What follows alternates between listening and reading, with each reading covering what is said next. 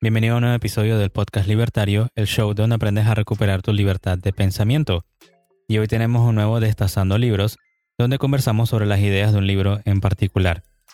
Estoy aquí con mi amigo Fer, el AMCAP estoico, y yo JC, que soy estudiante de objetivismo y minarquista. Si estás escuchando por primera vez, recuerda darle al botón de seguir en Spotify, Apple Podcast y suscríbete en iBox o YouTube. Y también síguenos en Instagram como Podcast Libertario.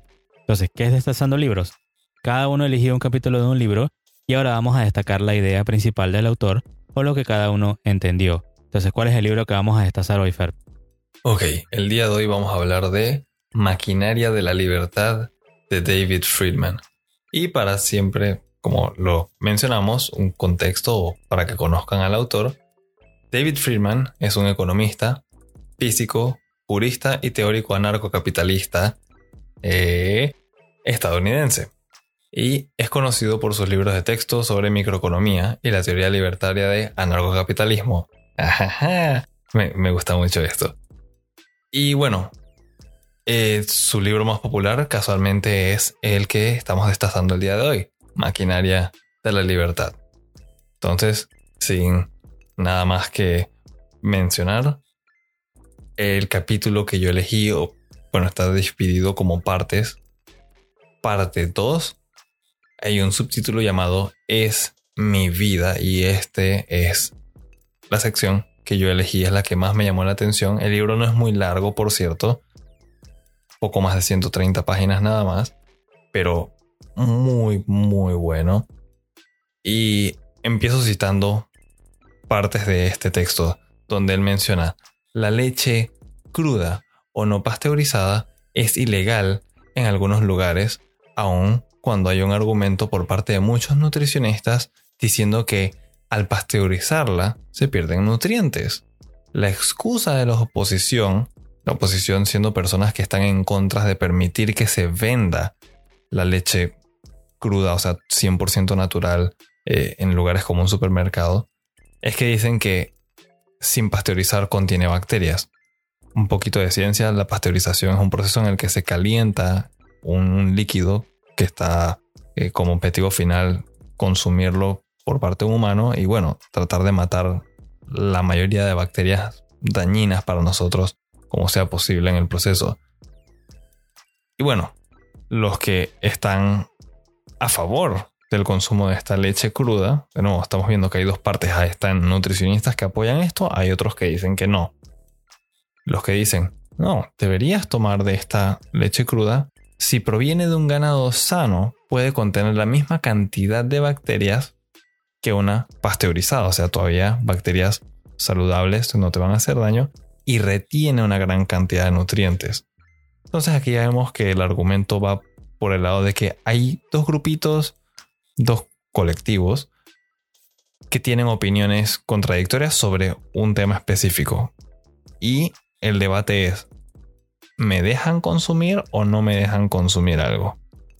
No estamos hablando solamente de sugerir cosas, estamos hablando de que hay personas que argumentan que se debe pasar una ley que prohíba consumir la leche cruda. O, la leche no pasteurizada. Y hay otros ejemplos mucho más eh, fuertes, pero no menos importantes, que es por ejemplo el de los medicamentos. Él también lo menciona en este segmento, en este subtítulo. Medicamentos y drogas. Pero vamos a utilizar entonces Entendamos aquí mismo por drogas cualquier sustancia que afecte el funcionamiento normal del cuerpo. Si te tomas un acetaminofén para el dolor de cabeza, eso es una droga, no es algo que naturalmente tú estarías produciendo. Y como entonces las regulaciones son solo el reflejo de que uno de estos dos lados del argumento llegó primero a ser amigo del, del legislador y favorece los intereses de su grupo exclusivo llega alguien y dice, yo creo que eso tiene que estar regulado porque yo pienso que así es mejor. Y bueno, es una carrera por ver quién pasa su ley primero antes que el otro para que eso quede prácticamente inmortalizado en ese papel. Una vez, eh, como decía un, conocido, echa la ley, echa la trampa. JC también debe recordar a quién me refiero. ya es muy difícil entonces echar para atrás. Y esto es algo muy delicado. ¿Por qué? Aquí es donde yo vengo con preguntas. ¿Cuántas personas podrían haber sido salvadas en todo el mundo, en cada país, si tan solo sus gobiernos no les hubieran prohibido consumir algún alimento o tomar alguna medicina bajo su propio riesgo? De aquí de donde viene el título de esta sección. Es mi vida. Como por ejemplo los infames sucesos de las personas con SIDA o pacientes actuales con cáncer. Personas que tristemente no tienen nada que perder, puesto que la muerte es lo más probable para sí, personas que ya están en etapas muy avanzadas de estas enfermedades. ¿Por qué negarles su libertad de hacer un último intento, un último esfuerzo de experimentar con algún producto que no podemos negar, es nuevo en un mercado, puede tener un margen de error, puede que tenga efectos negativos, puede que no haga nada, pero, y aquí es donde los humanos siempre triunfamos, tratamos de ser positivos y vemos, hay un chance de que esto puede funcionar y salvarle la vida a esta persona. Y aún en el caso contrario de que no haga nada o le haga daño y termine matándolo, esta persona eligió eso voluntariamente. Es su último chance, su última opción. Y siquiera por lo menos al haberlo intentado, podemos decir que su muerte no fue en vano. ¿Por qué? Porque funcionó para aprender cómo mejorar, en este caso, la medicina o, para el caso de los alimentos, cualquier otro producto, fuera de si la persona se va a morir o no, si alguien consume alguna leche cruda y tal vez le cae mal, tal vez no, tal vez una persona no intolerante a la lactosa de todas formas le afecta negativamente y este individuo se da cuenta, ¿sabes qué? No es tan buena idea dejar que el individuo decida qué hacer con su vida. Entonces, en otro nivel, si ya nos movemos a, por ejemplo, las otras drogas para dejarlos con un poquito de algo picoso y un tema que más adelante quisiéramos tocar para que lo vayan pensando. Drogas más prolíferas podría llamarse más. Sí, están en abundancia, pero son infames. La gente no las ve como algo positivo. Marihuana o los hongos alucinógenos que contienen, por ejemplo, psilocibina. Ya hoy día sabemos que todo ser humano tiene un sistema endocannabinoide y para no entrar mucho en, estos detalles, esta es información que muy recientemente hemos descubierto gracias a que se han levantado restricciones sobre estas sustancias, sobre estas plantas esencialmente. como si la arrogancia no fuera suficientemente grande ya, hay personas que han ido y regulado la naturaleza. Y bueno, quién sabe de cuánto nos hemos estado perdiendo. Hay muchos beneficios para la salud que sabemos se pueden derivar de consumir, bueno, sustancias sintetizadas de estos, de estas plantas, estos productos, y que no se han aprovechado para la humanidad porque alguien en algún momento de la historia decidió que, sabes que los humanos no van a consumir esto y yo lo voy a hacer ilegal, voy a pasar una ley que vaya en contra de la libertad de el resto de los individuos de decidir es mi vida y yo voy a intentar consumir lo que yo desee. Bueno, también eh, plantas y hongos. Los hongos no, no son plantas. yo todavía recuerdo parte de mis clases de biología.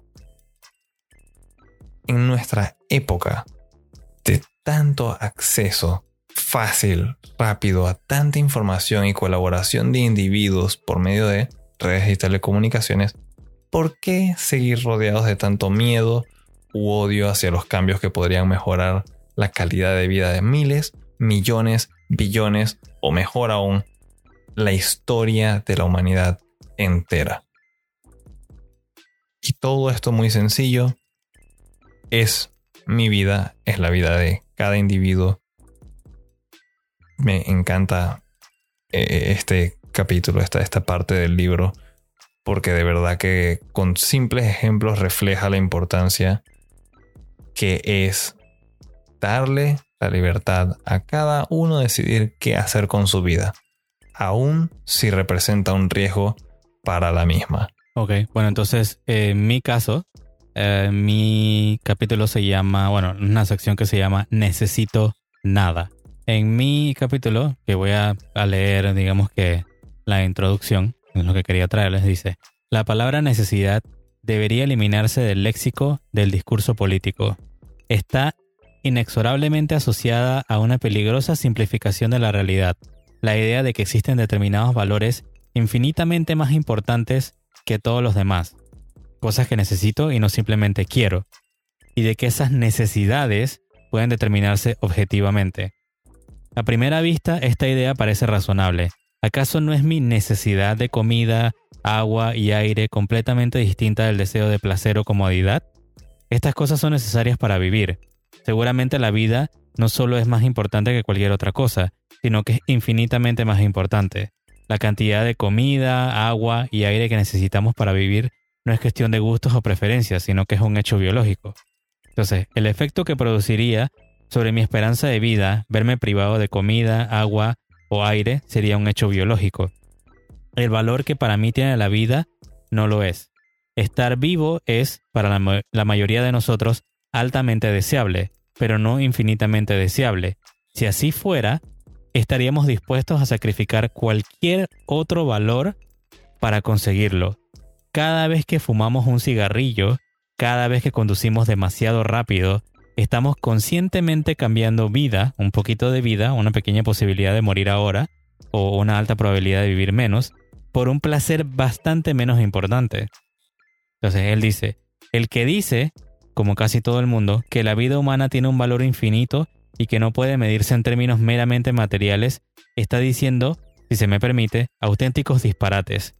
Si realmente lo pensase acerca de su propia vida, nunca cruzaría la calle, salvo para ir al médico o para ganar dinero a fin de cubrir las necesidades de la, de la supervivencia física. Comería lo más barato y más nutritivo que pudiese encontrar y viviría en una pequeña habitación, ahorrando sus ingresos para visitar frecuentemente a los mejores médicos. No correría riesgos ni se daría lujos y viviría una larga vida. Si a eso se le puede llamar vida. Si alguien realmente creyese que la vida de los demás fuera infinitamente valiosa, viviría como un asceta, ganaría la mayor cantidad de dinero posible y gastaría todo lo que no fuese absolutamente necesario para sobrevivir en paquetes de asistencia comunitaria, investigación en enfermedades para las que aún no se han encontrado cura y otras obras benéficas similares.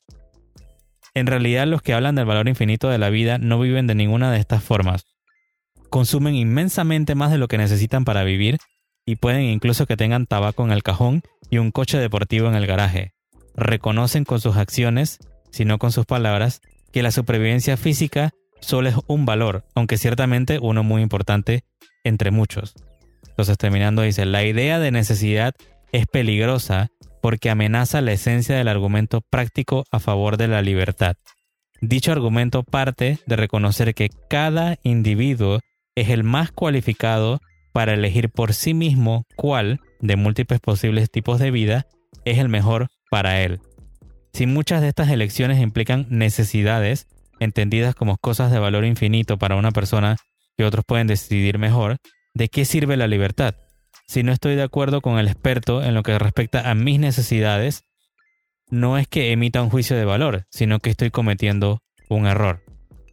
Entonces, si admitimos el concepto de necesidades, también debemos aceptar la pertenencia de que otro, como puede ser el gobierno, tome por nosotros decisiones relativas a dichas necesidades. Ese es precisamente el argumento que respalda la subvención del gobierno a la medicina y a la investigación médica, en este caso lo que tú hablaste, Fer. La medicina, como la comida, el agua o el aire, contribuye a la supervivencia física. Entonces, el tipo y la cantidad de atención sanitaria necesaria para un fin concreto, por ejemplo, curar o prevenir una enfermedad, es una cuestión no de preferencias individuales, sino de opinión experta. Por consiguiente, se defiende que la cantidad de atención sanitaria que una persona necesita debería ser gratuita, pero ¿cuánto es eso? Algunas necesidades pueden satisfacerse y a un precio relativamente bajo.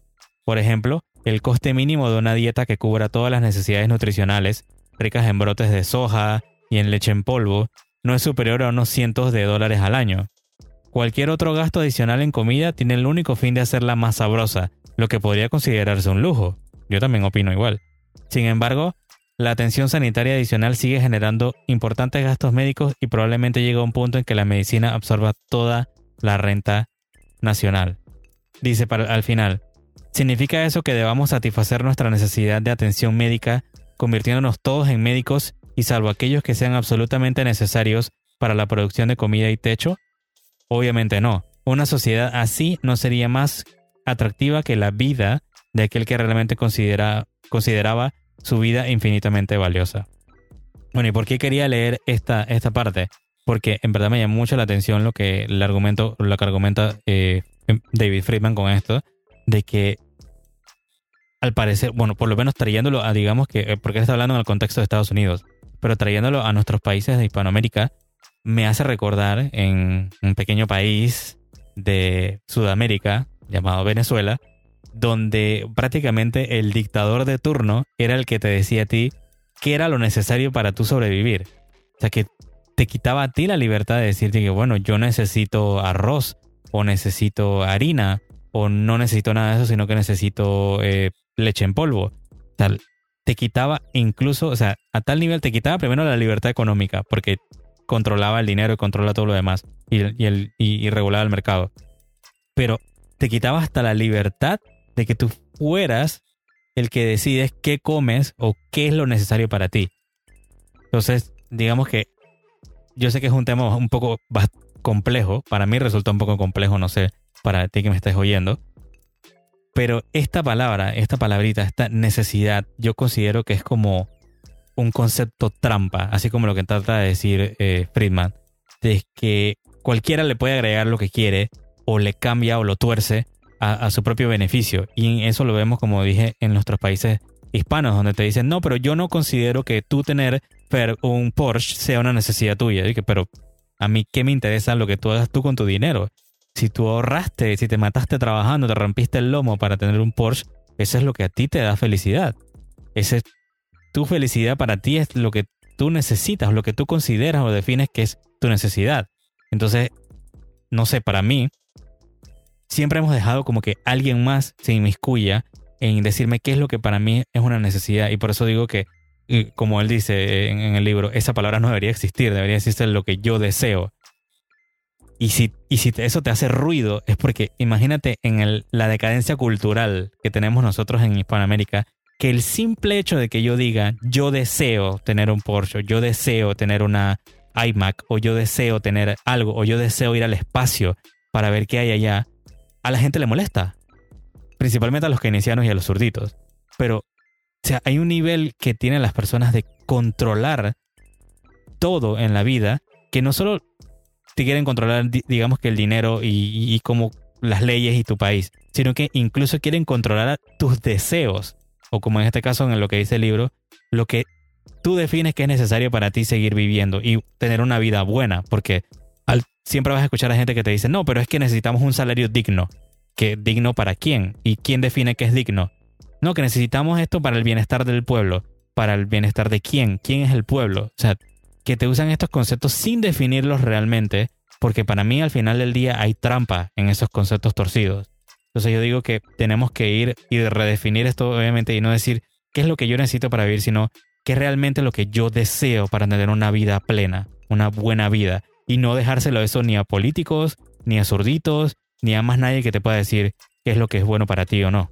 Eh, me recuerda un poco a otro de estas libros en el que yo mencionaba una frase que había mencionado una señora, un personaje dentro de una historia, y ella decía que uno no está obligado a nada más que morir. Y me recuerdo también en el estoicismo Marcus diciendo que uno puede abandonar la vida ahora mismo. Entonces, basándose en eso, determinará lo que uno, o bueno, debe determinar lo que uno piensa y hace con su vida. Y esto lo coordino entonces con el tema en mano de, de que tú y yo agarramos prácticamente algo muy similar. Eh, son capítulos diferentes, subtítulos diferentes dentro de este mismo libro, pero siento que ese es el enfoque y es el enfoque no solamente de lo que decidimos, sino en general del libro y de las ideas libertarias, ¿no? Cada uno debería tener entonces su, su libertad de hacer con su vida lo que uno desee.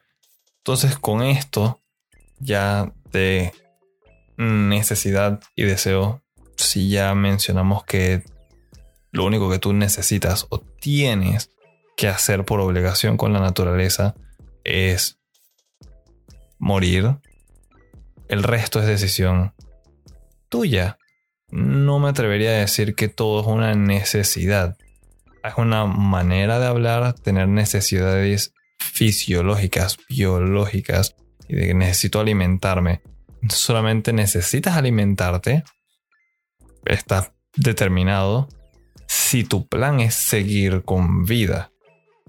Tal vez me estoy yendo un poquito filosófico aquí, pero es algo que veo que uno puede aplicar en todo momento de la vida. Muchas personas les escucho hablar de necesito comprar este auto, necesito comprarle tales cosas a mi auto, necesito comprar esta cama. Nuestros antepasados dormían en el piso si nos vamos suficiente hacia atrás y caminaban descalzos. Teóricamente, no necesitas nada. Es, decisión de uno mismo y las decisiones de cada individuo deberían ser respetadas. Si uno quiere su, su Porsche o quiere un Ferrari o quiere nada más eh, un... Esto le va a doler a algunas personas por ahí. Quieren su Toyota. También son buenos, pero bueno, gustos son gustos al final del día tratar de justificar legislación e intervención por parte del Estado en las vidas de las otras personas con la excusa de que es para proteger la vida y hay que asegurar las necesidades de las otras personas, son simples excusas de tratar de justificar la arrogancia de unos par de individuos que se creen superiores al resto de la población, diciendo que ellos son los que van a eh, salvaguardar el futuro y a maquinar el, diseño de lo que la humanidad va a llegar a ser. Y al final están haciendo todo lo contrario. Por tratar de poner obstáculos terminan matando a todo el mundo.